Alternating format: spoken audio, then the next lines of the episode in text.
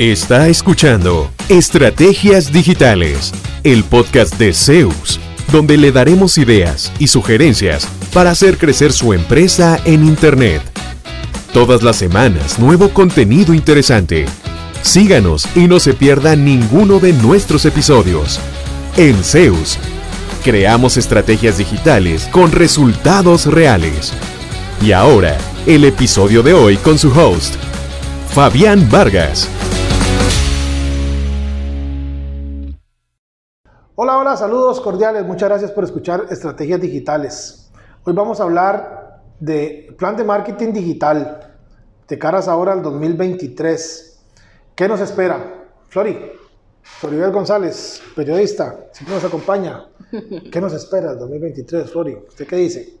Ay, yo tengo muchas buenas expectativas, muchas aspiraciones bonitas, Sí, inspiradas sí. para este próximo después de haber pasado una pandemia, encerrados un año y casi dos, lo que venga es ganancia, ¿verdad? Ok, cuéntame, Flori, ¿cómo estamos? Bueno, es un gusto saludarte nuevamente, Fabián. Bienvenidos también todos quienes nos oyen. Si es la primera vez que estás con nosotros, te contamos que Estrategias Digitales es un podcast creado por la agencia Zeus, una agencia digital con 20 años de experiencia y clientes en 10 países del mundo. Hoy hablaremos de qué es y cómo diseñar un plan de marketing digital y esto nos resulta ideal cuando estamos empezando un nuevo año, pero también hay que decirlo, puede sernos de utilidad en cualquier momento. Cualquier momento. ¿verdad? Dios no lo quiera, pero si el día de mañana nos quedamos sin trabajo o decidimos empezar a ser independientes, autónomos, crear nuestro propio negocio, qué sé yo, hacer un plan de marketing digital a mitad de año, en octubre, en marzo, cuando sea, nos va a hacer muy bien.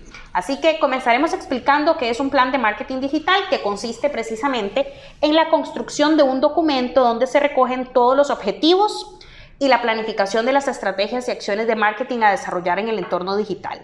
Este plan puede tener distintos propósitos, generalmente vinculados con el posicionamiento de la marca a través de la presencia online, la atracción de prospectos para generar más ventas y nuevos negocios, la fidelización de los clientes que ya tenemos y el fortalecimiento de la relación de la empresa con distintos grupos de interés como clientes, aliados, proveedores.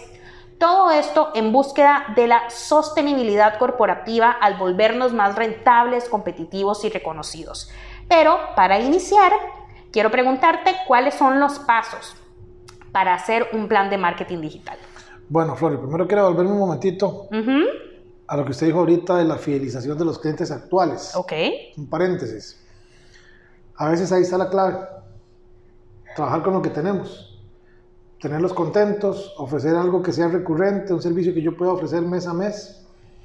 Me pasó con una, con una empresa que visité hace poco. Querían atacar clientes nuevos y buscar y buscar. Tenían una base de datos enorme, tenían un montón de clientes. Y yo les dije, bueno, ¿qué están haciendo con los clientes actuales? Y se quedaron viéndose así, como de nada, ya, ya nos compraron, ya nos pagaron, ya.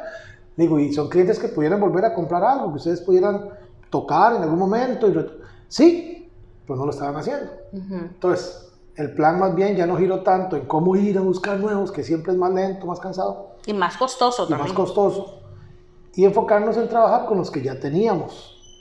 Entonces, esa parte de fidelizar clientes actuales es muy importante. Bueno, ¿cómo hacer un plan de marketing digital? Bueno, lo primero es ver dónde estamos, analizar la situación actual. Yo siempre digo la brecha. Estamos en el punto A, queremos llegar al punto B, y en medio, en esa brecha, está la estrategia. ¿Cómo hacemos para llegar del A al B? Ah, mira, tengo que hacer una escalera de 20, eh, de 20 gradas y después tengo que hacer un puente con unas barandas y después tengo que aquí... Esa es la estrategia. Ujú. Pero si no sé ni dónde estoy porque no he hecho un plan ni me, ni me, me detengo un poquito a, a entender eso y no defino claramente y realistamente, porque yo podría decir, quiero crecer mil por ciento y pasar de 0 a 20 empleados en un mes. Sí. Suave, suave, suave, suave. Vamos por partes, ¿verdad? Ajá. No es que no sea posible, pero posiblemente sea bien complicado. Y cuando nos ponemos metas así como tan ambiciosas, Nos frustramos mucho. bueno, me quitó la palabra, sí, nos frustramos. ¿Por qué? Porque decimos, no, yo no sirvo para nada, puña, esto no sirve, esta empresa no da. No, no es eso, es que sus planes Ajá. es- sobrepasan su, su, su posibilidad actual, sin, sin, sin que, sin que quiera decir que usted no es capaz, no es inteligente, no tiene recursos, no, no, no. Simplemente vamos por partes. Pero siempre es bueno planificar. Entonces, bueno, lo primero ¿Dónde estoy ahorita? ¿Qué canales tenemos? Eh, ¿Qué estrategias hemos realizado? ¿Qué logramos? ¿Qué quisiera lograr que no, que no hice? ¿Qué nos hace falta? Eh, definir objetivos específicos, medibles, alcanzables, realistas, alcanzables en el tiempo. Eh, ¿Qué tácticas voy a emplear? por ejemplo, si no tengo TikTok, que está tan de moda, me conviene estar ahí. Pero si voy a abrir TikTok para subir un video y nunca más lo volví a ver porque no tengo tiempo, mejor ni hagamos el ridículo de abrir ese canal. Perdón, pero así es. ¿verdad? Entonces, no es simplemente decir voy a montarme en esta ola para ahogarme a, los, a las dos semanas. Le conviene estar en ese canal digital. Quizá le convenga más, por ejemplo, hay un sitio especializado en temas de construcción y diseño de interiores, se llama House, con Z.com es un portal famosísimo. Si usted está en ese sector, posiblemente le, convenga más estar en house que a los TikTokers, la gran mayoría quizá ni los conozca, pero los que andan buscando proveedores de diseño de interiores y renovación de casas y espacios, ahí es donde van a buscar. Entonces, Lo que llaman como redes de nicho, ¿no? Correcto, ya es un sitio web súper consolidado. Hay otro que se llama Tumtac, que es para conseguir eh, eh, gente en electricistas, cerrajeros, eh, agencias digitales en Estados Unidos, principalmente funciona ese sitio. Entonces, definir dónde debería yo estar, en qué canales debería atacar, qué estrategia voy a usar en cada canal. Suena muy complicado, pero divídalo en partecitas pequeñitas. Bueno, mi, presencia digital, ¿está YouTube? ¿Lo estoy usando? No. ¿Me conviene? Sí. Eh, ¿Qué voy a hacer? Bueno, voy a hacer 12 videos, uno por mes. Ajá, ¿de qué temas? Ah, esto que siempre me lo preguntan. Ok, voy a enseñar cómo hacer para lograr ABC en 30 días. Siempre me lo preguntan. Ok, y hacemos un plan. Y después hay que ir mes a mes, hablábamos en otro podcast, revisando, ejecutando, controlando. Entonces, de ahí, pues por ahí. Y algo muy importante, de ahí el bill metal. ¡Qué vida! Presupuesto. el bendito dólar, la plata ¿Cuánto nos va a costar llevar a cabo todo eso? Porque se puede decir, quiero poner 50 vallas de carretera. Primero, le convendrá esa estrategia. Su cliente es más el que anda en la calle manejando y le funciona a cualquiera. O eh, aprender a hacer campañas o contratar algo para hacer campañas en redes sociales, en Facebook, en YouTube, en Google. ¿Cuánta plata va a disponer para hacer eso? Eh, tome en cuenta que no es que usted lanzó una campaña y por cada dólar invertido usted recupera mil. Eso es lo que todo el mundo quiere y lo que todo el mundo piensa. ¿verdad? Entonces, de ahí, hay, hay montones de gente, de, personas que dicen, no, Facebook lo que hace es robar plata. Yo le metí 5 dólares y no vendí nada. No, y quería vender una casa de 200 mil dólares. Digamos, no. Entonces, eh, ¿qué presupuesto? ¿En qué marco de tiempo? ¿Cuándo voy a hacer qué? Ahorita estamos ya planeando el 2023 y estamos... Eh, haciendo un, plan de qué canales, en eso estamos precisamente, en qué canales vamos a usar digitales. Nos apoyamos muchísimo en el SEO nosotros y en, referencias de clientes, pero el SEO es nuestro canal más importante, la gente que nos encuentra en Google. Pero queremos ir detrás de cierto tipo de clientes específicamente a través de anuncios en Google. Entonces estamos evaluando dónde nos convendrá, cuáles palabras, cuánto vale cada clic, para decir, ok, hay que poner 100, 200, 500, 1000 dólares, lo que haya que ponerle en función de un pequeño plan de acción. Ok. Entonces, digamos que esos serían los pasos. Definir objetivos, de qué táctica vamos a usar, cuánto presupuesto vamos a disponer y de en qué momento lo vamos a ir ejecutando todo. Perfecto. Cuando decís lo del presupuesto hay una cosa que a mí me parece importante y es que la realidad es que uno no siempre tiene el dinero para hacer todo lo que quiere. Entonces, podemos mapear todo lo que queremos hacer y luego priorizar. Sí, claro. ¿Verdad? Y decir, bueno, necesito 100 mil dólares para ejecutar esta estrategia. Tengo 20 mil.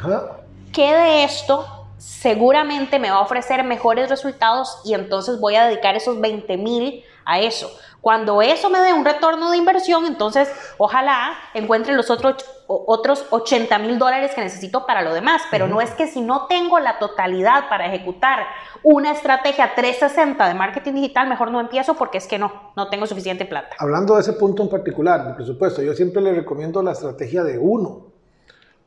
Un canal, un producto, un segmento, un mensaje. A veces tenemos, digamos, cinco productos. Vendemos tazas, vendemos televisores, vendemos computadoras, vendemos aires acondicionados. Entonces queremos hacer un anuncio, vender lo que sea de todo eso. ¿A quién? A cualquiera que quiera comprarlo. Entonces hacemos un mensaje tan genérico que al final estoy ofreciendo un aire acondicionado con una computadora, con una taza, con un control remoto. El mensaje es confuso, la gente no lo entiende porque no se dirige a alguien en particular. Es para gente de 18 a 60 años. Entonces es como muy genérico y al final, ¿qué pasa? Perdí 100 dólares en publicidad, más el tiempo, más el video que hice, más... Entonces enfóquese. Para que el presupuesto rinda, haga una campaña muy específica. Voy a vender solamente aires y de este tipo enfocado en gente de oficina. Entonces ya identificamos un segmento muy específico.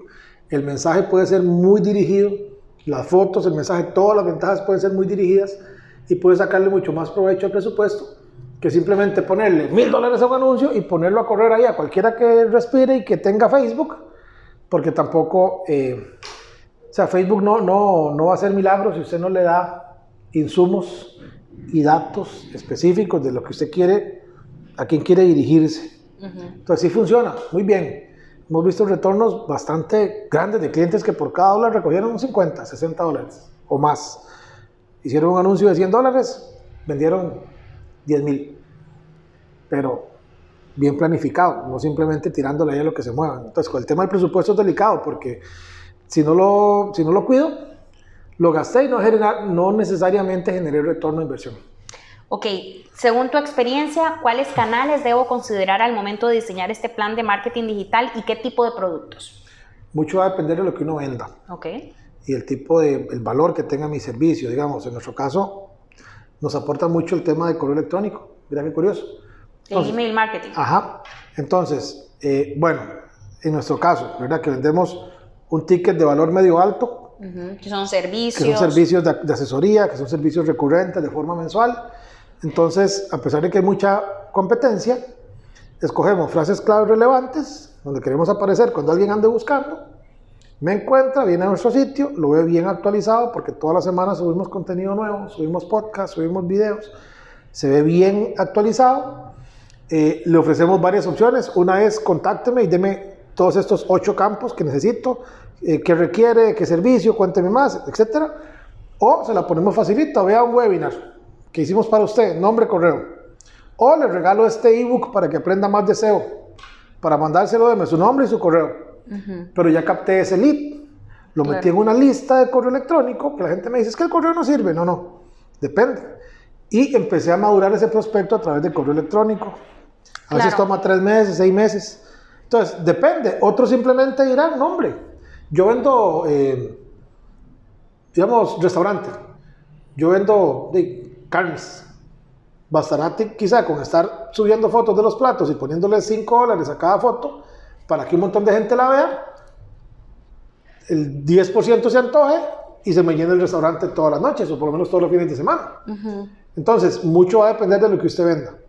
Yo no podría decirle, todos los que me escuchan ahorita tienen que hacer A, B, C, D.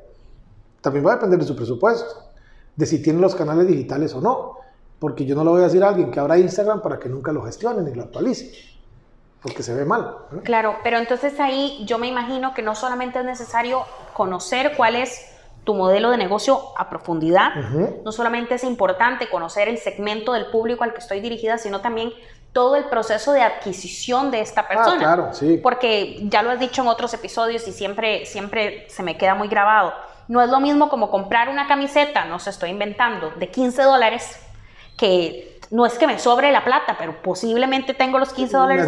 Ay, mira, qué bonita, ¿verdad? Si no me quedó, se la regalo a alguien o lo que sea, porque solo perdí 15 dólares, que un servicio que me vale, estoy inventando 1.500 dólares, y entonces, bueno, ahí sí tengo que pensarla un poquito más porque no quiero perder 1.500 dólares. Entonces, mi proceso para la toma de decisión de adquirir ese producto o servicio es mucho más lenta. Seguramente tendré momentos en los cuales estoy en consideración, otros en los que estoy cotizando, otros en los que, aunque ya recibí la cotización, estoy analizando la cotización y, ¿verdad? Contraponiéndola con mi presupuesto y mi plan financiero de este año, qué sé yo. Y para todo eso, para todas esas etapas, se llama el Buyer's Journey, la jornada del el, el, camino del comprador, ¿verdad? hay diferentes piezas de contenido que yo puedo hacer. Exactamente. Los Para mensajes unos, son distintos. Puedo hacer un video en YouTube. Ah, me descubrió por un video en YouTube de cómo resolver el problema tal. Pero resulta que ese video tenía un link a una nota de blog que explicaba en detalle algún otro proceso y al final venía, descargue este manual de no sé cuál y ya captaste ese lead. Lo tenés en una lista y resulta que ese mismo cliente que empezó viendo un video para cómo arreglar yo mismo mi refrigeradora, terminó comprándome una refrigeradora nueva, que es en realidad lo que yo vendía, a la vuelta de tres meses. También depende del ciclo de venta. Yo debería saber como cuánto, cuánto me toma más o menos desde que un cliente me contacta en, en promedio hasta que me compra. Mm, tres meses. ¿Cuántos toques, como dicen? Sí, y cuántos toques, y, y en qué lugar, eh, si doy seguimiento o no, eh, si envío una cotización y nunca más volví a tocar a esa persona, ¿verdad? Entonces, eso podría ser algo que pudiera agregar para este plan del 2023, es decir, puña, se sabe que el año pasado me llegaron un montón de, de contactos y simplemente les mandé correos y después no hice nada. Voy a, voy a implementar un, un, eso se llama un guion de ventas, voy a implementar un pequeño guion de ventas donde yo tenga ocho toques. ¿Qué, son, ¿Qué es un toque? Un correo de seguimiento dos días después de mandar la cotización. Hola, estimada Floribet, nada más quería ver si tenía dudas con la cotización que le enviamos, estamos a la orden. Listo. En el siguiente correo voy a derribar de las distintas barreras. Generalmente yo sé que ando por encima de la media en precio. ¿Por qué nuestros precios son distintos a los de la competencia? Ese es el título del correo. Y ahí usted explica que damos seguimiento, que nuestros técnicos, que aquí, que allá. Después, en nuestro caso, por ejemplo, a los clientes les preocupa que somos una agencia que no está en su país. Y si les pago, se me van con la plata. ¿Y cómo hago para encontrarlos y si les, si les pago? Y entonces mandamos testimonios de clientes en los 10 países. Uh -huh. Y le decimos, tranquilos, sabemos trabajar de forma remota. Por esto y esto y esto. Y aquí están testimonios de clientes, aquí está el link, aquí está el nombre, pregúnteles. Uh -huh. ok, una duda menos.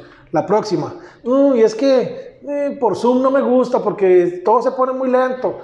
Tenemos un caso en Uruguay, un cliente en Uruguay, que todo su sitio web se hizo con una reunión de Skype. Y el resto fue, nos ponían archivos en Drive, nos comunicábamos por correo. Es un sitio enorme. Todo salió muy bien. Depende del compromiso de las dos partes, no solo de un buen diseñador, una buena agencia. También el cliente tiene que darnos buenos insumos. Claro. Entonces, eh, lo adquirí, lo capté, lo maduré a través de varios toques. Esa podría ser una mejora en su plan para este año, porque viera la cantidad de empresas que no dan seguimiento. Uh -huh. Y entonces dicen, no, el cliente se enfrió, no, no me compró. Sí. Y es que yo realmente no lo, no los aprendí un poquito. Incluso que creo que hay procesos automatizados de remarketing Totalmente. que le llaman, ¿no? Que es como cuando a mí me pasa mucho, yo entro a sitios web, ¿verdad? Como ando buscando, qué sé yo, vestidos. Entonces entro a un sitio web y veo los vestidos y ay, qué lindo, y tienen estas benditas tiendas en línea que uno puede simplemente añadir al carrito.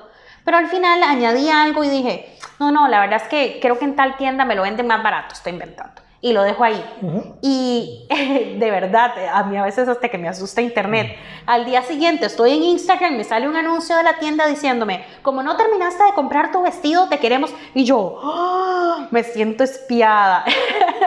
¿Verdad? Pero todos esos procesos existen Es ahora para identificar. factible. Sí, tal vez, Ojo. tal vez no compré el vestido porque encontré otra opción, pero tal vez algo pasó, cerré la página o se me olvidó o lo que sea y realmente sí tengo la intención de comprarlo. Entonces, Sí. ese anuncio me hace volver. Y se le puede mostrar un anuncio distinto, inclusive si compró. Y decirle, hey, gracias por su compra, apreciamos que... Ajá. Y entonces, como ya sos cliente, te voy a dar este cupón. de- Y hasta le sacas una reventa a un cliente. Ajá. Pero normalmente uno no implementa ese tipo de cosas porque no sé, o me da pereza, o no tengo Sí. presupuesto. Pero eso es parte de lo que se puede implementar pensando en un plan para el próximo año. Perfecto, ya teniendo todo eso claro, ¿cómo puedo medir, Fabi, si esos esfuerzos de marketing digital están dando resultados? Es decir, yo, eh, por lo que hemos hablado en estos episodios de podcast, yo entiendo que cada red social ofrece como sus propias estadísticas, incluso para sitios web Google Analytics. ¿Correcto? Sí. Bueno, hay que poner los famosos KPIs, los, los indicadores de desempeño. Uno puede ser, hay que, hay que medirlos a hoy y decir, bueno, ¿cuántas visitas recibo en mi sitio web? Ok, 100 al mes. ¿Cuántos contactos recibo producto de esas 100 visitas? Mm, dos mensajes por mes, ok. Esos son indicadores de, digamos, del, del estado actual a hoy. Eh, ¿Cuántas visitas tengo eh, producto del tráfico orgánico? Eh, ¿Cuántos seguidores tengo en Facebook? ¿Cada cuánto me escriben en redes sociales? Hago una lista de los indicadores que yo creo que son importantes. Usted en Google puede buscar KPIs para Facebook, KPIs para Google Analytics, para tener mapeados cuáles son los indicadores que usted debería identificar y después para eso decir, ok, yo voy a pasar de 100 seguidores que tengo ahorita por mes, de 100 visitas por mes, a 200. ¿Cómo hago? Eso es un 100% de aumento. ¿Cómo hago? Bueno, una es pagar anuncios, ¿ok? Otra es, mira, me di cuenta que ninguno de los posts de redes sociales donde tengo 2.000 seguidores tiene link a mi sitio web. Entonces la gente no sabe o le, o le cuesta mucho visitarme porque yo no se las pongo fácil. Entonces, meta uno, que todos mis posts tengan mi sitio web. Check, eso es facilísimo de hacer. Meta dos, eh, voy a hacer contenidos una vez por mes asociados con los principales dolores de mis clientes para cuando lleguen al sitio encuentren contenido relevante y además voy a ir a empezar a aparecer en buscadores gracias a este contenido que voy a ir subiendo. Y poco a poco vamos logrando esos, eh, esos, esos indicadores, mejorarlos, pero también hay que revisarlos mes a mes. Entonces, eh, a veces ni entramos a las estadísticas. Entre, vaya apuntándolo y vaya revisando a ver si lo que se está proponiendo le está ayudando a lograr esas, esas metas que quiere. Ahí quiere quisiera alcanzar. hacer también un comentario y es que me parece que algunas veces, ¿verdad? Ponemos muchos indicadores de ego. Ujú. ¿Cuántos likes? ¿Cuántos compartidos? ¿Qué popular que soy? Pero nunca son indicadores de conversión. Es decir, realmente de esos 15 mil likes que obtuve, estoy inventando, porque me hice viral y todo el mundo tiene que ver conmigo y salgo a la calle y la gente, qué bonito tu video. ¿Cuánta gente me compró? Es- ese, es el, ese es el indicador final. Eh, a menos que lo que queramos vender es imagen, digamos, y no, me- Ajá. no me interese Tema de posicionamiento de que marca. está, que está de- bien. O sea, el alcance fue de millón y medio de personas. Excelente. ¿Cuánto vendí? Nada, porque de no tengo forma de medirlo, soy una marca muy grande, etc. Me interesa nada más alcance. Está bien, le llegamos a millón y medio de personas. Excelente. He visto páginas y cuentas en Instagram y Facebook con 100 mil seguidores, con dos likes en una publicación. Ajá. ¿Eso que me dice? Que no es una comunidad fuerte, que no es...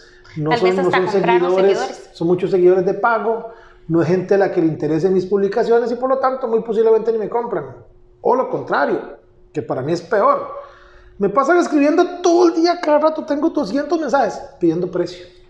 Ajá. Y al final de ese esfuerzo enorme, responder 200 mensajes por día de gente que dice, ¿cuánto vale? Tanto, pero ¿qué incluye esto? Y aquí y allá, y al final simplemente no dicen ni gracias. Ujú. Y usted, usted tiene un equipo de tres personas respondiendo mensajes día y noche para lograr, después de esos 200 mensajes, dos, tres ventas. Sí, también conozco el Y es caso de... frustrante. También conozco el caso de una marca personal, ¿verdad? Es una chica que admiro mucho y sigo en redes y ella tiene pocos seguidores, relativamente, digamos, tal vez menos de mil, para hacerte una idea. Y esta chica genera como 30 mil euros al mes, eh, No, solo no, con su trabajo y unas horas al día. No se trata de volumen, Ajá. Se trata de buenos seguidores, de gente que realmente no solo de me encanta todo lo que yo subo, que esté dispuesta a la prueba de verdad, a decir, "Mm, ese producto me convence, tome, aquí está la plata, saqué mi billetera y le compré. Y no quiere decir que porque usted tenga 100 mil seguidores, o sea, que su, que su plan estratégico para alinearnos con el tema del webinar, el podcast, el podcast no sea decir pasar de mil a 100 mil seguidores, porque eso se logra relativamente fácil. Usted le mete plata al, al Facebook y entonces de ahí, más gente la empieza a ver y más gente la empieza a, a seguir. Sino de ahí, lograr más solicitudes de compra. Incrementar en un 5% mi porcentaje de cierre. A ver, me escribieron 100 personas el año pasado y solamente vendí, hice 10 negocios. ¿Cómo puedo pasar? No solo a 100, a los mismos 100, sino pasar a 200 solicitudes, pero generando un 20% de cierre. Ahí entra el tema del guion de ventas, por ejemplo. Ahí entra el tema de la comunicación, cómo me estoy proyectando en redes. Y de que la experiencia sea 360, porque también en redes sociales puede que me vea genial, pero cuando una persona me escribe por WhatsApp, duro tres días en contestarle. Ya lo que nos pasó hace poco, estábamos viendo para ese espacio nuevo allá atrás, otro espacio, acá en la oficina, unos módulos de trabajo se llaman estaciones lineales, donde se pone tres personas de un lado, tres personas del otro, frente a frente. El sitio web que encontramos, la foto se veía muy linda, el material se veía de calidad, todo bien. Eso fue hace tres días. Mandamos un WhatsApp y nos contestó un señor, en 20 palabras tenía como 12 faltas de ortografía, digamos. Posiblemente es un vendedor carguísimo. pero su, su primera impresión, el- la, la ortografía, la forma en que nos escribió, quizás no iba alineado con el nivel de calidad que vimos en el sitio. Y no quiere decir que sea una buena o mala persona, que sea un buen o mal vendedor. Simplemente la percepción. Ajá. Usted dice, wow, si tiene tanta falta de ortografía un mensaje oficial de la empresa, serán de calidad los materiales, están así como se ven. Un tema de pura percepción, Sí, a lo que hablamos de 360. Tiene que ser integral. Entonces, a veces, ¿qué pasa? Cortamos esquinas por aquí y por allá, ponemos a alguien muy bueno en ventas, pero muy malo en redacción, a responder los mensajes. Claro. Entonces, no cierra tanto como podría cerrar, porque la gente donde ve eso dice, uy, no, mejor no, gracias. Tal vez el fuerte del señor es hablando. Es otro, exactamente. Entonces lo ponen a atender ventas por teléfono, hablando por teléfono. Entonces, no a lo que voy es, el plan no es nada más poner los números, también hay que sentarse a revisar qué estoy haciendo, si la gente que tenga un puesto es clave, cumple lo que tiene que, que hacer bien, si está alineado ese puesto con sus talentos. De nuevo, yo no dudo que si lo tienen ahí al señor sean muy buenos en ventas. Digo yo, esa es la razón por la que lo tienen, ¿verdad? Eh, Definitivamente por reacción no es. Eh, Ahí es pero- donde entra, Fabi, a jugar una cosa que en marca personal se utiliza mucho, que dice, no solamente hay que serlo, también hay que parecerlo, ¿verdad? Y en mercadeo, yo siempre digo, la percepción pesa más que la realidad. La realidad puede ser que el señor es carguísima, que el material es súper bueno, que los precios son eh, atractivos, no digo baratos, competitivos, pero ya de que usted recibe esa, esa- esa respuesta, deja, deja como que pensar. Entonces, parte para que lo tomen en cuenta para el plan del nuevo año. Póngase indicadores, objetivos, revisen qué han hecho hasta la fecha y cómo pueden mejorar con lo que ya tienen. Decir, no, la verdad es que yo estoy bien de flujo, la verdad es todos los- todas las semanas me entran leads buenos, pero estoy cerrando muy poquitos. Bueno, algo está fallando en ese proceso comercial, que no estamos cerrando más. Quizás no haga falta asignar más presupuesto, hacer cosas diferentes, sino volver la mirada hacia adentro y decir, ¿cómo hago para pasar de 5% de cierre a 20%, a 25%, a 30%? Mira, me di cuenta que no damos seguimiento. Mira, me di cuenta que están mandando mensajes de WhatsApp terriblemente mal escribidos. O sea, terrible. Mejorando esas cositas internas, puede hacer que sin hacer mucha cosa para este año nuevo, capten más negocios. Sí, yo pienso que es mejor, y, y tal vez lo digo muy inocentemente, pero yo pienso que es mejor un plan de marketing digital con dos, tres tácticas bien cuidadas en detalle, digamos, y que yo crea que me funcionan y que mida si me funcionan. También puede ser que a los seis meses tenga que ajustar e irme por otro lado, ¿verdad? Sí. Pero dos, tres cosas bien, bien hechas, un email, ma- digamos, una secuencia de email marketing, eh, presencia en Facebook y sitio web, se me ocurre. Correcto. Nada más, pero bien hecho. Que tener 10, 15 tácticas que todas me quedan a medias, algunas están mal hechas, unas no les termino de dar seguimiento y al final Algo no veo más, resultados. el sitio web, algunos dicen no sirve para nada. Revise si es que no lo actualiza, revise si es que no aparece en las búsquedas, revise si es que la imagen no vende. Yo doy charlas, entonces pongo un sitio web eh, feito, digamos, Sí. y un sitio web moderno, bien bonito, bien, bien visual. Y simplemente les digo, ¿a cuál le creen? Ojo, ¿ah? Y la idea que se hacen de la empresa que está detrás es solamente lo que están viendo. Al bonito, al... El tema de percepción. Sí, todos. Puede que la empresa que tiene el sitio feo sea más robusta, de más calidad, de más... A veces no le ayudamos a nuestra propia marca porque nos ahorramos una platilla haciendo un sitio web para salir del paso y realmente le estamos haciendo un daño a la imagen de nuestra marca, a la reputación. No dice, qué raro, no vendo, y el sitio es re feo y desactualizado y las fotos todas movidas y eso no vende nada. Cuiden esa parte también. Entonces, eh, espero que les hayamos podido eh, dar una luz sobre lo que pueden hacer, algunas de las cosas que pueden implementar para el 2023. Y como decía Flori, nunca es, si usted está escuchando eso a mediados del, a mediados del año, bueno, de ahí pues replantéeselo ya y no espere que sea fin de año. Nunca es tarde y siempre es un buen momento para eh, revisar lo que estamos haciendo e implementar mejoras. Flori, eh, muchísimas gracias. Estás muy Y a bien. ustedes, gracias por seguirnos, gracias por escucharnos y hasta el próximo episodio de Estrategias Digitales. Saludos. ¿Cuánto provecho saca de su presencia en línea? ¿Logra nuevos negocios por Internet frecuentemente? Si la respuesta es no, conversemos. En Zeus, Seremos su departamento web y nos haremos cargo de la gestión digital en su empresa, enfocados totalmente en lograr nuevos clientes para usted. Proyectos en nueve países son nuestra carta de recomendación. En Zeus, creamos estrategias digitales con resultados reales. Sus nuevos clientes ya lo están esperando. Visítenos en zeusweb.com.